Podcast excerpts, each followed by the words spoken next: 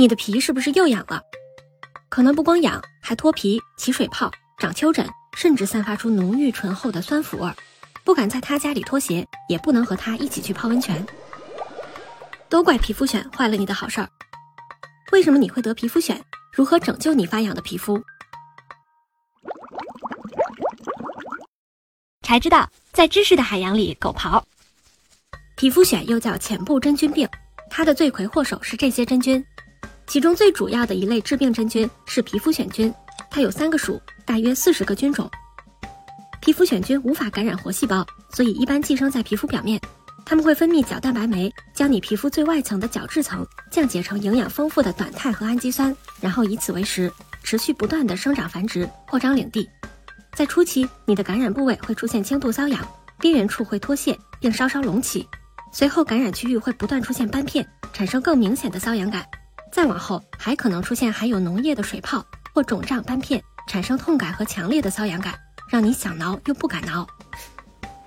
皮肤癣可能出现在你皮肤的任何部位，有头癣、手癣、足癣、体癣、股癣和甲癣等多种类型。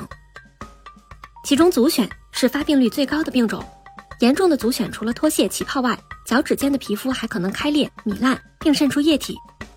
此时，由于失去了角质层和皮脂膜的保护，皮肤表面的细菌得以入侵更深层的细胞组织，并不断繁殖。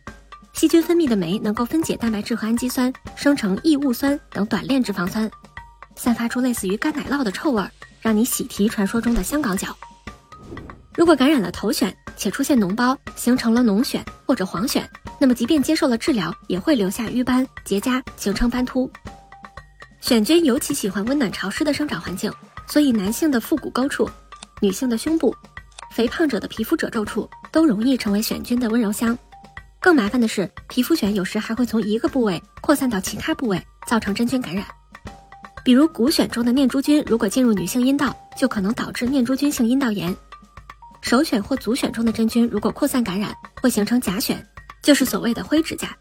更严重时，皮肤表面的真菌还可能入侵至身体内部，引发深部真菌病。一男子呢因肺部真菌感染住院治疗，经过医生询问得知，该男子呢每天下班回家，臭袜子脱了先闻一闻。再加上另外，癣菌可以通过皮肤接触或潮湿的地板、毛巾、床单、衣物等途径传播，由一个人感染一家人。个别种类的癣菌甚至能寄生动物和土壤，通过宠物感染主人。世界范围内，浅部真菌感染发病率高达百分之二十到百分之二十五。如果你生活在温暖潮湿的地区，那发病率还会更高。不过，既然知道了皮肤癣的成因，那我们就能找到办法对付它。生鸡蛋、醋、花椒、白酒，通通没用。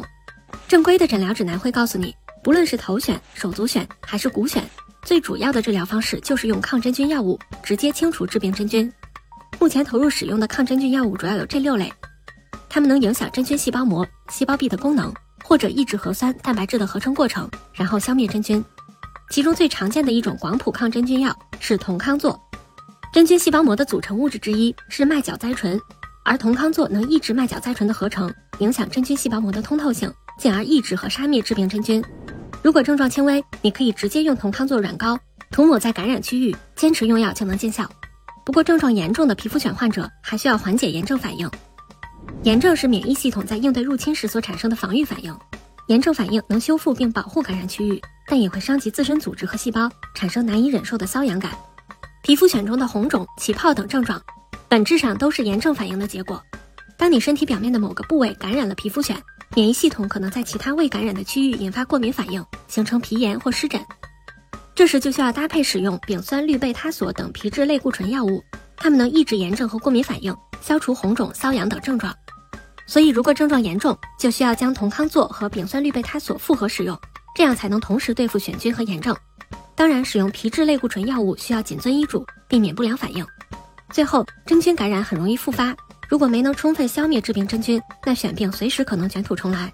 所以一定要坚持用药，日常也要保持感染部位的干燥，勤换洗衣物，别再给癣菌滋生的机会。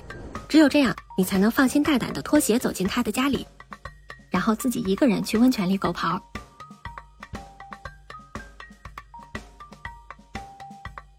你可以在微博、微信、喜马拉雅、B 站等平台找到我们。